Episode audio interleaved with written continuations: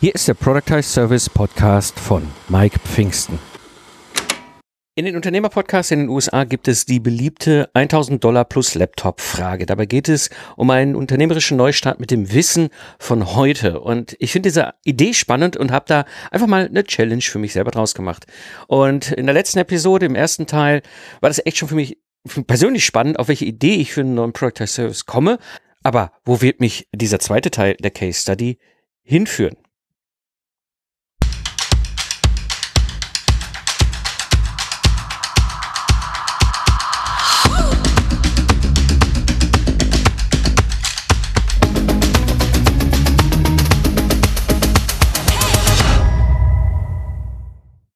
Hallo Gamechanger, am Mikrofon ist wieder Mike Pfingsten, dein Mentor und Gründer der Productize Service Mastermind. Ich zeige dir, wie du mit einem Productize Service aus dem freiberuflichen Zeit gegen Geld Hamsterrad aussteigst, ohne dabei auf dein bisheriges Einkommen zu verzichten, damit du wieder Zeit hast für die wirklich wichtigen Dinge im Leben. In der heutigen Episode sprechen wir über den Schritt, wie ich aus dem Rohdiamanten, den ich ja in der letzten Episode im Teil 1 erarbeitet habe, einen fertigen Product as Service baue und dann damit rausgehe in die Welt, mit dem ich B2B Online Marketing und Online Sales starte und die ersten Aufträge reinholen. Ja, die Idee ist eigentlich einfach. Ne? Also nochmal so ein bisschen zurückblicken auf, was ist eigentlich diese Challenge. Ne? Man würde mir jetzt einfach mal mein komplettes Business wegnehmen. Ich habe 1000 Euro Budget, ich kriege dann einen Laptop hin, dummerweise Windows, dafür aber mit einem Office-Paket. Und ich habe sechs Monate Zeit. Natürlich soll ein Productize Service bei rauskommen und der soll auch im B2B-Umfeld sein. Ich finde das spannend, weil so eine Challenge ist vergleichbar mit der Kündigung äh, als angestellte Führungsperson oder eben, wenn du als Selbstständiger, als Freiberufler keinen Bock mehr hast, eben auf das, was du irgendwie mit vielleicht mit anderen Kompagnons zusammen erarbeitet hast oder wo du sagst, ich habe da jetzt ein Business geschaffen, ja, wo ich als ich bin zwar Meisterin, Meister meines Fachs, aber eigentlich führe ich mein Handwerk nicht mehr aus und ich habe auch keine Lust mehr auf diese ganzen Geschichten. Ich starte vielleicht einfach mal neu und steige aus meinem alten Business aus. Und ja, die, wie gesagt, aus diese, diese 1000 Dollar plus Laptop-Frage ist für mich auch sowas wie so die, den, den, der Nachweis, ob ich selber in der Lage bin, sowas auch gedanklich mal durchzuspielen, um, ob ich das umsetzen kann. Mhm. Im ersten Teil ne, letzte Episode ging es halt wirklich erstmal darum, die Basics, also was ich brauche. Im Grunde habe ich ja nichts außer diesem Laptop und Office und eben den 1000 Dollar. Und dann habe ich mal so, so einen Überschlag gemacht, welche Tools, welche, welche, welche Lizenzen, äh, was brauche ich eigentlich so grob? Im Worst Case, wie viel Geld muss ich ausgeben, um wenigstens den Teil als Online-Business wieder auf die Beine zu stellen, den ich brauche, weil mit einem reinen Laptop ohne Internetverbindung, da kann es ja nicht viel reißen. Dann im zweiten Schritt reduzieren. Bin ich mal hingegangen und habe mal rausgeschaut, was für verschiedene Ideen ähm, und welche, welche Nischen und welche Themenfelder denn interessant sein können, so dass ich mal das Ganze runter reduziert habe und habe dann im Schritt drauf das Fokussieren genommen, um dann wirklich ganz konkret auf eine Person, ein Problem und eine Lösung zu kommen. Und wie gesagt, im Detail, ich empfehle dir sehr, wenn du sie noch nicht gehört hast, die letzte Episode Teil 1 anzuhören. Da gehe ich das im Detail rein. Am Ende des Tages ist rausgekommen, ein Geschäftsführer im Handwerk, der B2B-Kunden hat, circa 30 Mitarbeiter, 15 Millionen Euro Umsatz, eine gescheite Webseite, LinkedIn oder Xing-Profil, 40 Jahre oder älter ist, Abitur, Hochschule oder Meistergrad. Und das Problem, was er hat, ist, eben er will neue Aufträge reinholen. Ja, er hat keine Lust auf diese ganzen persönlichen Meetings vor Ort. Sein alter Salesman äh, geht in Rente. Ja, kein Bock mehr auf diese ganze unbezahlte Akquise und dementsprechend auch keinen Bock auf Ausschreibungen. Ja, er möchte eigentlich seine Kunden online begeistern und auch die Aufträge online reinholen. Und die Lösung, die ich ja zum Schluss letzte Woche dann, weil ich äh, gezeigt habe, ist, äh, wie du als mittelständiger Handwerks, Handwerker online Aufträge seriös reinholst, ohne Reisezirkus oder Ausschreibung. Also ein Konzept, so ein One-Trick-Pony. Wie gesagt, im Detail, wie ich da hingekommen ist, was dahinter steckt, ich empfehle dir sehr, die Episode ähm, 183 zu hören, Teil 1 hier von der Challenge. Da habe ich das dann nochmal weiter ausgeholt. Aber das nochmal so ein bisschen als äh, Recap, äh, wo wir letzte Woche aufgehört haben. So, und jetzt gehe ich in das Thema Systematisieren. Jetzt überlege ich mir, wie soll der Prozess eigentlich meiner Dienstleistung aussehen? Also diese Dienstleistung ist ja ein Konzept, ein, ein Online-Sales- Konzept, wo der Kunde am Ende des Tages in der Lage ist, eben seine Zielgruppe zu begeistern und auch online B2B dann seine Dienstleistung zu verkaufen. Mm. Und im Systematisieren ist ja die Idee, wirklich zu überlegen, wie viele Schritte, wie viele Phasen, was sind eigentlich so die logischen Abläufe, was ist so der Prozess, wenn ich meine Dienstleistung, mein Service ähm, umsetze. Also im Grunde ist es relativ einfach gesagt, wir dokumentieren eigentlich mal, was aus unserer Sicht meisterliches Handwerk ist in unserem Bereich. Ja? Und äh, ich habe überlegt, wie könnte ich denn vorgehen, um so ein Konzept aufzubauen für so eine Zielgruppe, für so eine Person mit diesem Problem. Und die, die erste Phase war für mich onboarden. Ja, das heißt, dieser Kunde hat jetzt, das ist ein Geschäftsführer, der hat in der Regel ja auch ein paar Mitarbeiter, die das ganze Thema betreuen sollen. Er will das ja nicht zwingend alles selber machen. Ähm, die brauchen einen gewissen Input.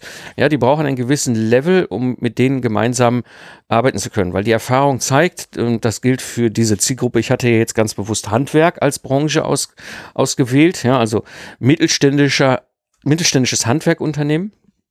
Mhm die sind jetzt nicht zwingend so internetaffin B2B, wie es vielleicht nötig wäre, beziehungsweise sie haben unterschiedliche Stände, die verschiedenen Mitarbeiterinnen und Mitarbeiter.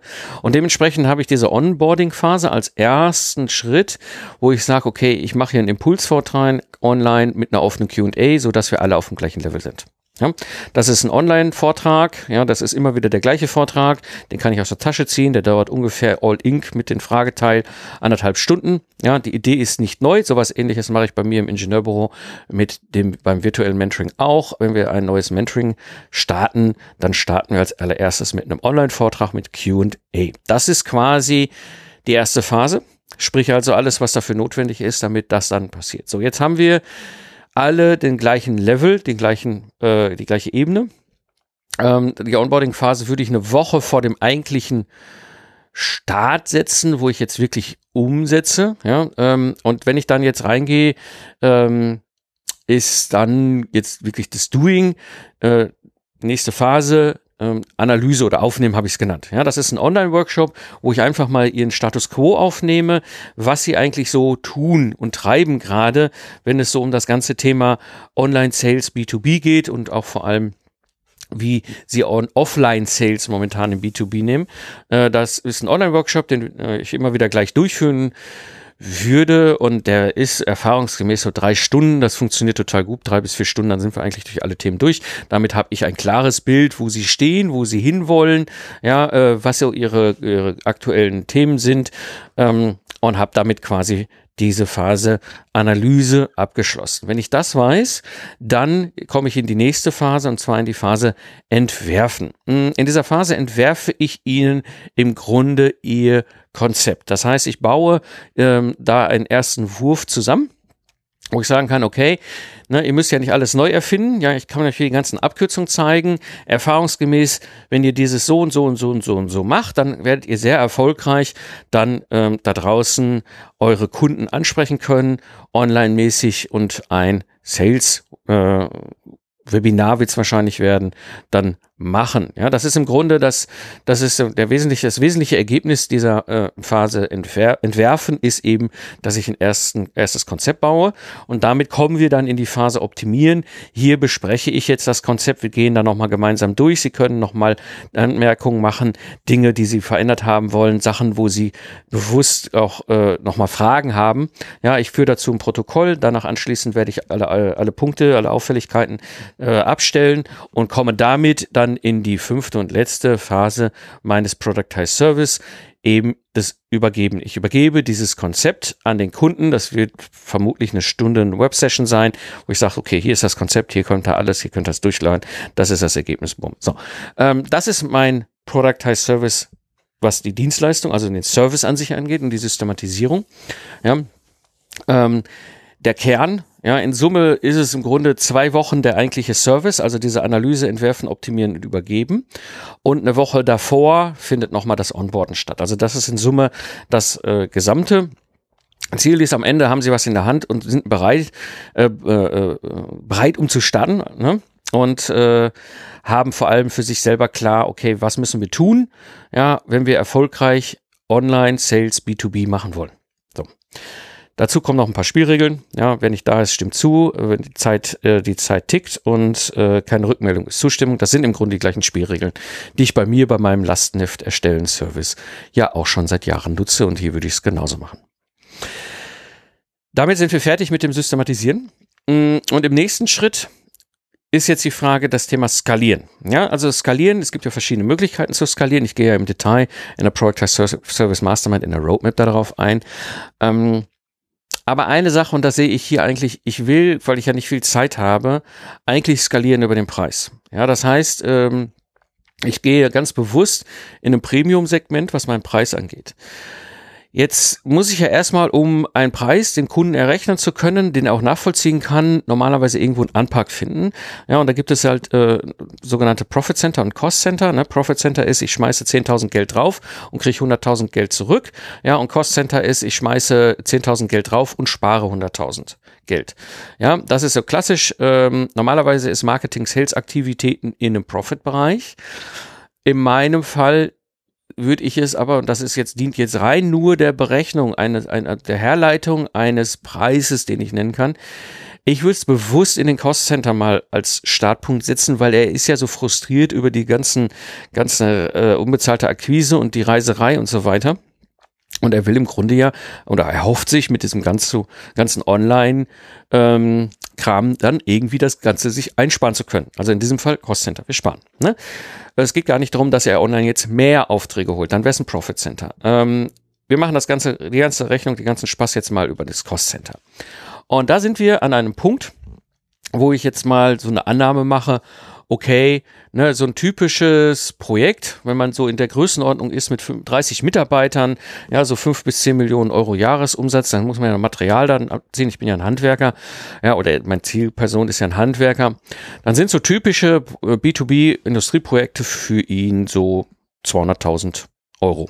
Ja, das ist so das, was er klassischerweise für so ein, ne, so als, als, als Volumen für ein Projekt verkaufen kann.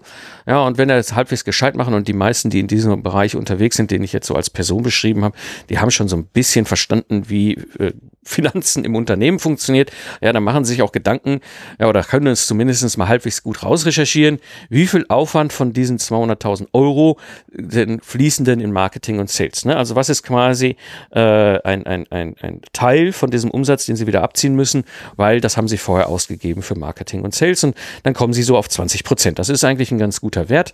Ja, deswegen habe ich den jetzt auch einfach mal genommen. Ja, die sind, die sind ja auch gut, was sie da tun.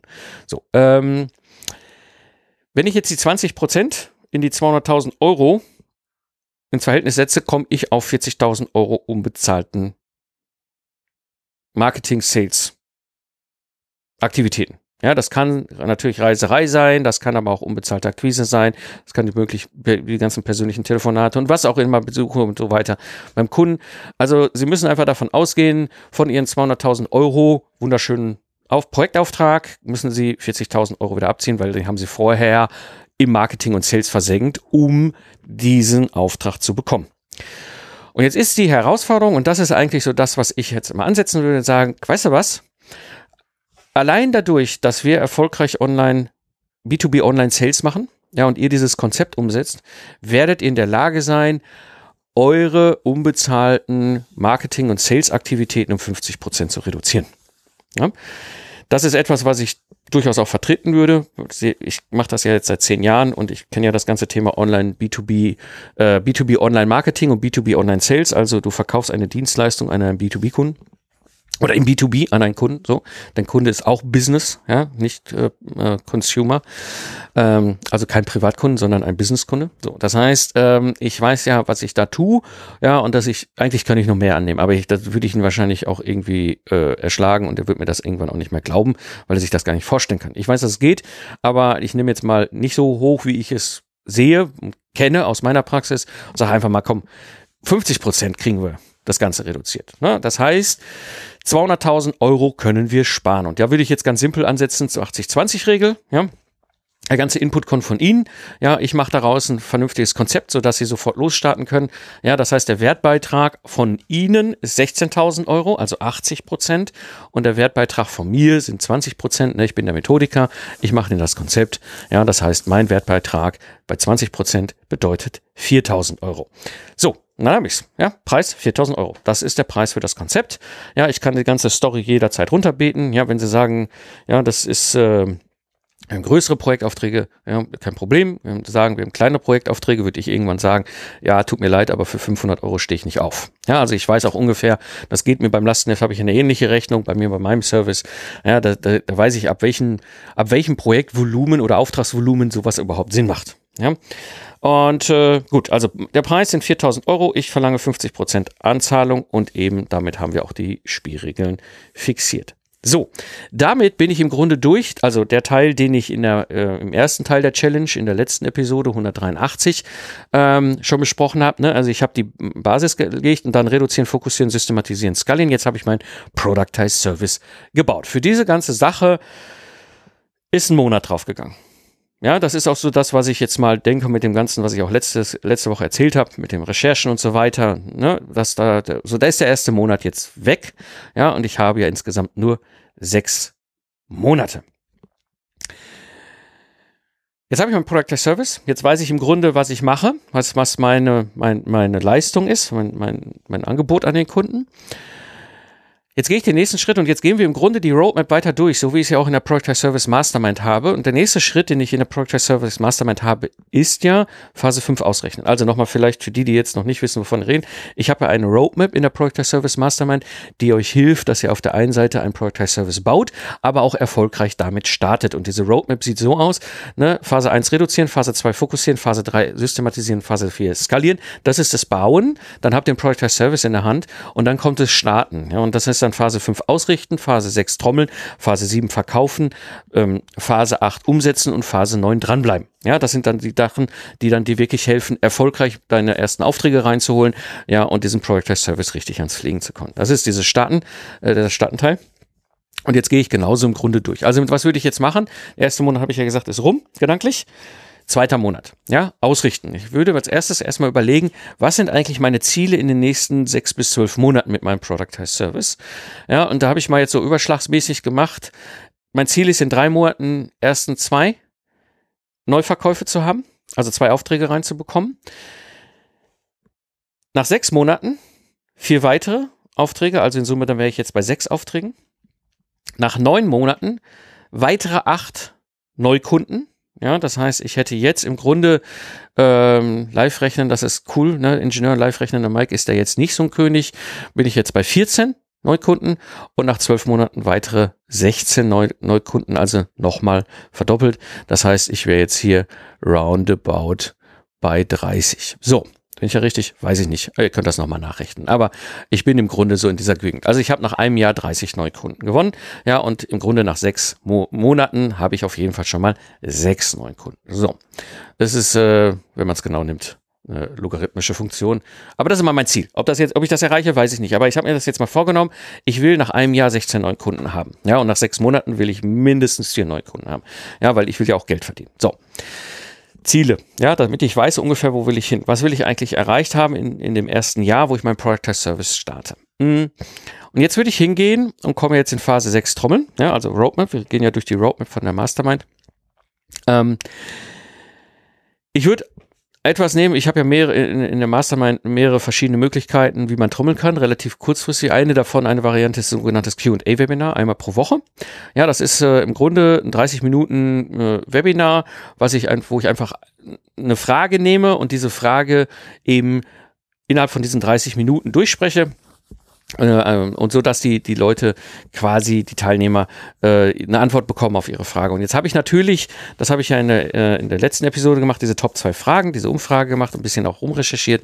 Ja, das heißt, ich habe jetzt eine Handvoll typischer Fragen, die dieser Geschäftsführer das im Handwerks, im Handwerksbereich mit diesem mittelständischen Handwerksunternehmen eben hat. Ja, das heißt, ich kann jetzt im Grunde jede Woche immer ein neues Q&A-Webinar äh, in die Runde schmeißen und gehe dann einfach durch die Top-1-Frage, Top-2-Frage, Top-3-Frage, Top-4-Frage. Das heißt, ich habe jetzt im Grunde vier Wochen getrommelt. Ja? Ausrichten ist ja einfach, das, das ist äh, abends äh, beim Glas Wein hast du das hoffentlich ganz gut äh, der ausgerechnet, wo du eigentlich immer ja, hin willst mit den Zielen, aber jetzt wollen wir in die Umsetzung, das heißt Trommeln. Ja, ganz simpel, QA-Webinar, 30 Minuten auf den Punkt. Ähm, das heißt, ich muss noch eine Landingpage bauen, bevor ich losstarten kann, aber es ist alles relativ easy. Das ist jetzt alles kein großes äh, Hexenwert. Ich baue eine Landingpage, sammle die E-Mail-Adressen ein, schicke den Links für die Teilnahme an dem Webinar und was ich schon mal auch machen würde in dem 30 Minuten Q&A-Webinar immer am Abschluss ein kleiner Softpitch. Also nichts, kein richtiger Hardpitch und sonst nichts. Ja, sondern zu sagen, haben Sie Interesse, das ganze Thema zu vertiefen, die Frage zu vertiefen. Ja, dann sprechen Sie mich an. Ähm, ganz simpel. So, dann würde ich jetzt quasi den zweiten Monat damit verbringen, zu trommeln. Und jetzt habe ich ein paar erste E-Mail-Adressen eingesammelt. Jetzt habe ich ein paar Leute, die das auch weiterempfohlen haben. Dieses Q, dieses Konzept des Q&A-Webinars, des 30 Minuten Q&A-Webinars habe ich selber für mich damals im Ingenieurbüro entwickelt. Das hat total super schon damals funktioniert. Ja, wo ich dann wirklich äh, aus dem Stand heraus sehr schnell ähm, auch viele E-Mail-Adressen eingesammelt habe damit. Das Schöne ist nämlich, die empfehlen das weiter. Ja, das heißt, wenn die das erste Q&A-Webinar mitnehmen, dann sind die total geflasht. Ja, und dann empfehlen sie das eben halt ihren, in ihrem, ihrem Business-Kontext anderen befreundeten äh, Handwerkern, Geschäftsführern, ja, und sagen, boah, da musst du mal hingehen, das ist ja super. So.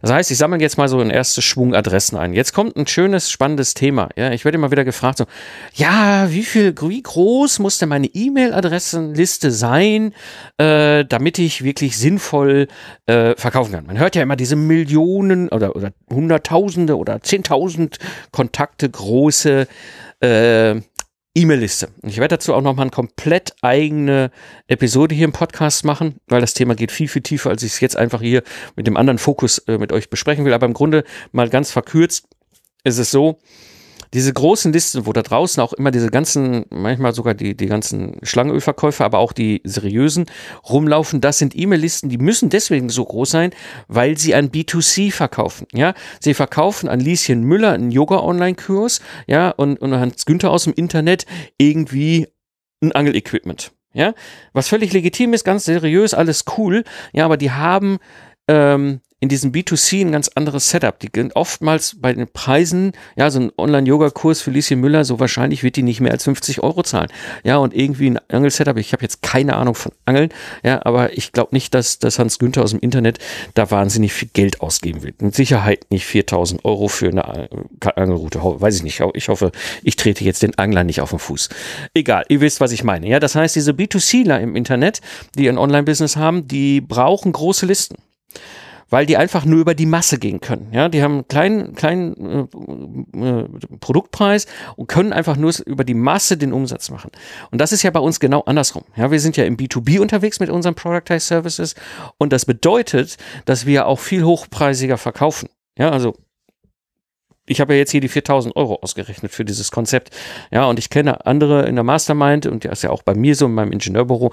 Ja, wir sind da teilweise auch fünfstellig mit unseren Preisen für unseren Product Service und die Kunden kaufen das auch. So, das heißt, ich brauche gar nicht so viele E-Mail-Adressen. Ich brauche nur die richtigen. Ja, das heißt, ich brauche nur Leute, die wirklich auch A, über das Q&A-Webinar auf mich aufmerksam geworden sind und B, auch begeistert sind. So, jetzt habe ich Ihnen aber im Grunde noch kein Angebot gemacht. Ja, und das ist ja etwas, was ganz wichtig ist. Ja, wir, ich erlebe das so häufig für Freiberufler im B2B, ne, manchmal, ich, ich nenne es immer so liebevoll, manchmal ist es auch ein bisschen Hope-Marketing, ne? Man macht da Content und trommelt so rum und fröhlich und auch auf, manchmal auf den falschen Sendeplätzen, ja, ähm, manchmal auf den richtigen und dann macht man, haut man noch ganz viel, viel dies raus und ganz viel das raus und man ist dann überall präsent und dann macht man und macht man und Content und Content und Sichtbarkeit und Sichtbarkeit und Sichtbarkeit in der Hoffnung, dass irgendwann ein Kunde sagt, ich kaufe. Das Problem ist, das wird nicht passieren. Weil ich ja ihm nie ein Angebot habe. Die meisten, und mich eingeschlossen, ich war früher genauso drauf, ja, die reden über ihr meisterliches Handwerk wirklich gut. Die Leute, die, die Zielgruppe ist begeistert, ja. Aber man erzählt ihnen nie, was wir eigentlich für eine Dienstleistung anbieten. Was unser Angebot ist. Was sie kaufen können. Wir zeigen ihnen nicht mal mehr die Türklingel, wo sie mal fragen können. Ja. Und das ist ein riesengroßer Fehler, den wir machen im, im, im B2B Online Marketing, ja, dass wir zwar trommeln wie die Iren, ja, unglaublich viel Zeit, unglaublich viel Energie da reinkippen, aber ihnen nicht mal sagen so, ach, heute lassen wir uns mal drüber reden. Was ist übrigens mein, meine Dienstleistung und was ist übrigens mein Angebot und was kostet das? Und wenn du Interesse hast, hier ist übrigens die Klingel, dann können wir mal miteinander reden. Und das ist genau das, was ich dann im dritten Monat mache. Ja, das heißt, ich habe jetzt ja ein paar E-Mail-Adressen eingesammelt. Ich brauche nicht so viel. Ich sagte ja, ich bin ja B2B. Ich habe ein hochpreisiges Premium-Produkt, Premium-Dienstleistung, Premium-Product-Service. Also beim Skalieren setze ich mich ganz bewusst in die, Hoch in die Hochpreisstrategie rein, so dass ich am Ende des Tages auch weniger Aufträge brauche, um eigentlich meinen Zielumsatz schon zu erreichen. Und dann brauche ich, ne, das heißt, ich brauche auch keine große E-Mail-Liste. Ja, ich muss einfach ein paar Handvoll zusammensammeln. Ich will jetzt keine Zahlen nennen, wenn dann heißt es wieder, oh Gott, wenn ich so wenig nur habe, dann kann ich nicht. Das, ne, also es gibt da kein Maß im B2B. Ich kann dir nur sagen, wir sind um Faktoren kleiner mit meinen, mit den E-Mail-Listen und sehr erfolgreich. Ich kenne einige sehr erfolgreiche Productized Service Owner, Jungs und Mädels, die haben Listen 500, 600, mehr nicht. Und damit können sie sehr, sehr erfolgreich ein Productized Service Business betreiben. Aber es ist egal, es reichen auch, wenn du da jetzt irgendwie 30, 40, 50 reingesammelt hast, weil du hast die richtigen, ja. Ich will ja, ich habe lieber 50 Mal genau meinen perfekten Avatar, diesen Geschäftsführer, Handwerk mit B2B-Kunden, Mittelstand 30 Mitarbeiter, 5 bis 10 Millionen Euro Umsatz, als dass ich 1000 andere habe. Weil da kann ich ganz tolle Sachen mitmachen, aber die werden ja nie was kaufen, weil das ist ja nicht mein Avatar. Dieser Geschäftsführer Handwerk Mittelstand ist ja mein Avatar und dann reicht's mir, wenn da auch schon 30 oder 50 Leute in meiner E-Mail-Liste sind. So, dann habe ich ein bisschen rumgetrommelt den ersten, äh, den zweiten Monat, also vier Wochen lang jetzt. Und dann komme ich in die Phase 7, verkaufen. Also wir sind für Roadmap, ne? Also Trommeln habe ich jetzt gemacht, mache ich auch noch weiter, muss gleich, ich gleich noch drüber reden. Aber jetzt machen wir mal Verkaufen. Ja, das heißt, jetzt gehen wir raus aus dem Hope Marketing. Jetzt gehen wir mal aktiv hin verkaufen. Und ich weiß, und das ist auch ein großes Thema in der Product Service Mastermind, deswegen habe ich die Roadmap, auch diesen ganzen Startenteil mit dran gebaut, weil uns bringt ja keiner Verkaufen bei. Ja, wir sind irgendwann mal, haben wir eine Uni von innen gesehen. Wir sind Meisterin, Meister unseres Fachs. Wir sind fachlich top qualifiziert. Aber niemand, aber wirklich niemand hat uns je irgendwie mal auch nur ansatzweise zu erkl erklärt, wie man im B2B verkauft. Und B2B, Online-Sales oder B2B-Sales überhaupt, ist eine komplett andere Nummer als im B2C-Bereich. Wir sehen und hören da draußen nur diese ganzen B2C-Verkaufstrainer, die alle ich werte das nicht, die machen das und für B2C kann das auch super funktionieren. Wir sind aber B2B, wir haben komplett andere, wir sind ein anderes Universum. Unsere Kunden ticken anders und da sind ganz viele Faktoren äh, fallen da rein. Das heißt, uns hat das aber niemand beigebracht. An der Uni haben wir ja ganz viele Dinge gelernt, nur nicht verkaufen. Ähm, und das heißt, ich gehe jetzt hin und mache im Grunde das, was ich kann, ein Sales-Webinar. Ein simples Sales-Webinar mit dem Titel, wie du als mittelständischer Handwerker online seriös Aufträge reinholst, ohne Reisezirkus und Ausschreibung. Das ist der Titel des Sales-Webinars. Und in diesem Sales-Webinar habe ich das Hauptziel. Auf der einen Seite ihre ganzen Glaubenssätze anzugehen, ja, die sie im Kopf haben, warum das alles online nicht funktioniert für ihren Handwerksbetrieb und so weiter und so weiter und so weiter und so weiter. Ja, und am Ende des Tages ihnen zu sagen, hey, wollt ihr dann, wollt ihr los, wollt ihr richtig vernünftig, hier ist mein Productized Service, das äh, äh, Sales-Webinar für die mittelständischen Handwerker. Ich habe dem ganzen Kind auch gar keinen Namen gegeben, merke ich gerade. Egal, ihr wisst, was ich meine. Also mein Productized Service Insight, mein Angebot, dieses Konzept für Sie herauszuarbeiten. Ja. Und äh, genau, das wäre jetzt im dritten Monat, wird das losstarten. Ich würde das einmal pro Monat machen, so ein Sales-Webinar und dann weiter dreimal pro Monat, also jede, die anderen drei Wochen dann in dem Mon dritten Monat würde ich weiter meine QA-Webinare durchziehen mit den Top-Fragen. Also das heißt, jetzt habe ich ein System, wo ich im Grunde im zweiten Monat vier Wochen lang getrommelt habe. Dann kommt quasi in Woche fünf, also Anfang dritter Monat, ein Sales-Webinar und dann mache ich wieder drei Monate, äh, drei Wochen Trommeln. Und dann kommt wieder ein Sales-Webinar und dann mache ich wieder drei Wochen Trommeln und dann mache ich Sales-Webinar, und dann mache ich drei Wochen Trommeln. Ja, und das ist einfach, das ist, äh, das, das ist kein große Rocket Science, ne? Das ist einfach so sicher wie das Arm in der Kirche. Es ist diese Regelmäßigkeit. Ich mache diese drei Sales-Webinare, äh, die drei Q&A-Webinare, mache ich Sales-Webinar, drei Q&A-Webinare, Sales-Webinar. Und das tickert beim Kopf, im Kopf des Kunden. Das tickert und tickert.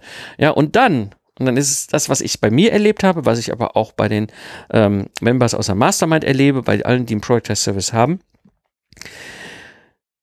So im vierten Monat dritten, vierten Monat, irgendwann kommt ein Kunde und fragt an.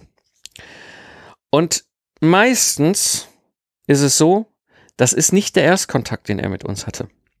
Er hat wahrscheinlich schon ein Sales-Webinar gesehen und zwei, drei QA-Webinare. Ja, und äh, deswegen macht dir auch keinen Kopf, wenn dein erstes Sales-Webinar toll gelaufen ist, du aber am Ende des Tages für dich selber feststellst, es hat keiner gekauft. Erstmal geht es da nicht drum beim ersten Sales-Webinar. Ne? Wenn wir unser erstes Sales-Webinar machen, das erste Sales-Webinar, was wir machen, geht darum, dass es funktioniert. Für uns ist es völlig egal. Wenn Leute kaufen, schön. Ja, aber das ist nicht das Ziel des ersten Webinars. Meistens eigentlich normalerweise, wenn ich ein bisschen länger Zeit habe, dann wäre es auch nicht das Ziel vom zweiten und dritten Sales-Webinar. In diesem Fall ist es auf der einen Seite so, ne, die Challenge ist ja, ich habe ja diesen Level. Man nimmt mir einfach nur dieses ganze alte, mein alten Business weg. Ich habe aber mein Wissen behalten. Also ich kann das ja.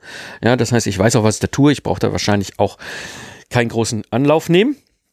Aber normalerweise ist das erste Sales-Webinar ja wirklich nur dafür da, um zu gucken, funktioniert alles, habe ich das wirklich auch rund, ne? kann ich das auch kommunizieren, was ich mir ausgedacht habe. Aber ich mache das Sales-Webinar und dann mache ich die QA-Webinare und dann mache ich das Sales-Webinar und QA-Webinar. Das heißt, da kommt ein Kunde, macht eine Anfrage und das ist nicht das erste Mal. Und das heißt, es ist wahrscheinlich auch so, dass der beim Sales-Webinar dabei war, hat nichts gemacht. Also ich habe ihm gesagt, hey, guck, hier ist die Klingel, wenn du Bock hast, hier direkt, äh, ne, habe auch noch mal eine Stunde nach dem Webinar noch eine E-Mail e nachgeschickt, so, hey, guck mal, hier ist die Klingel, also wenn du Bock hast, so. Und dann ist das nächste QA-Webinar und das nächste und dann plötzlich meldet er sich. Das, das ist etwas, das ist typisch B2B. Ja, weil wir können im B2B keinen Druck auf die Kunden ausüben. Ja, es ist ein ganz wesentlicher Aspekt. Ja, unsere Kunden, ich kann mich nicht so wie B2C äh, Online-Marketeer dahinstellen und sagen, und wenn Sie nicht bis heute Mittag mein super duper äh, Konzept äh, für 4000 Euro gekauft haben, dann Ne, oder wenn sie das dahin kaufen, dann kriegen sie drauf drüber drunter Reingabe und dann sagt er, ja, mh, mm, das muss ich aber erstmal noch mit meiner Finanzabteilung klären. Ja, mh, mm wir, wir müssen Sog-Marketing machen. Das ist das, was ich dir gerade schon mal so äh, in groben Zügen gezeigt habe. Das ist das, was ich ja auch in, in der, in der ähm, Startenteil von der Roadmap von der Product Service Mastermind im Detail erkläre, wie wir dieses Sog-Marketing, wie wir diesen Sog erzeugen. Ja, dass die bei uns vorbeikommen und die, die plötzlich macht's plomp und dann stehen sie da und sagen, äh, ich hätte das gerne. Ja, so, das heißt, ich bin jetzt im dritten Monat, ja, trommeln und verkaufen und dann kommt der, die erste Anfrage und dann kommt der erste Auftrag und dann kommt eben dann das Ganze umsetzen. Das heißt, ich gucke, funktioniert mein Productized Service so. Ja, vieles wird am Anfang noch manuell laufen auch äh, im Hintergrund, das werden die Kunden kriegen das meistens nicht mit. Die haben schon das Gefühl, einen unglaublich hochwertigen, hochqualitativen äh, Service äh, zu bekommen. Ja, aber ich sitze manchmal dann im Hintergrund und denke, oh Gott, oh Gott, was für eine Bretterwand, ja, und muss dann noch so mit hier hast du ne, wie, wie so wie so ein ne, hast du so irgendwie tausend Strippen in der Hand, du musst denkst, oh Gott, hoffentlich sieht das der Kunde nicht. Darum geht's aber eben in der Umsetzenphase, ne, in der Phase 8 wirklich zu sagen, hey, ich, ne, ich muss das Ding Schritt für Schritt immer weiter optimieren, so dass ich hinterher einen richtig guten Product Test Service habe. So, und da wären jetzt bei mir in dieser Challenge die sechs Monate rum. Ne, ähm, die ersten Aufträge reingeholt. Jetzt hatte ich ja schon eben erzählt, ja, Phase 5 ausrichten auf der Roadmap. Ja, ich habe ja noch weitere Neukunden mir als Ziel gesetzt. Ja, das heißt, jetzt komme ich spätestens dann in die Phase 9 dranbleiben. Jetzt muss ich gucken, dass ich dort eben nicht wieder irgendwo falsch abbiege, sondern in diese Schuhe reinwachse. Ja, das war im Grunde jetzt mal einfach so ein Überblick, ähm, wie ich quasi im Grunde so ein Productized Service umsetzen hat. Mir hat diese 1000 Euro plus Laptop Challenge tierisch Spaß gemacht und ich hoffe, du konntest was für dich mitnehmen. Wenn du jemanden kennst, der den Podcast, für den der Podcast hier ein wertvoller Info, Input darstellt, dann würde ich mich natürlich freuen, wenn du ihm weiterempfiehlst. Das war die heutige Episode im Productized Service Podcast. Ich bin Mike Pfingsten und danke dir fürs Zuhören. Lach viel und hab viel Spaß, was auch immer du gerade sagst. Und so sage ich Tschüss und bis zum nächsten Mal.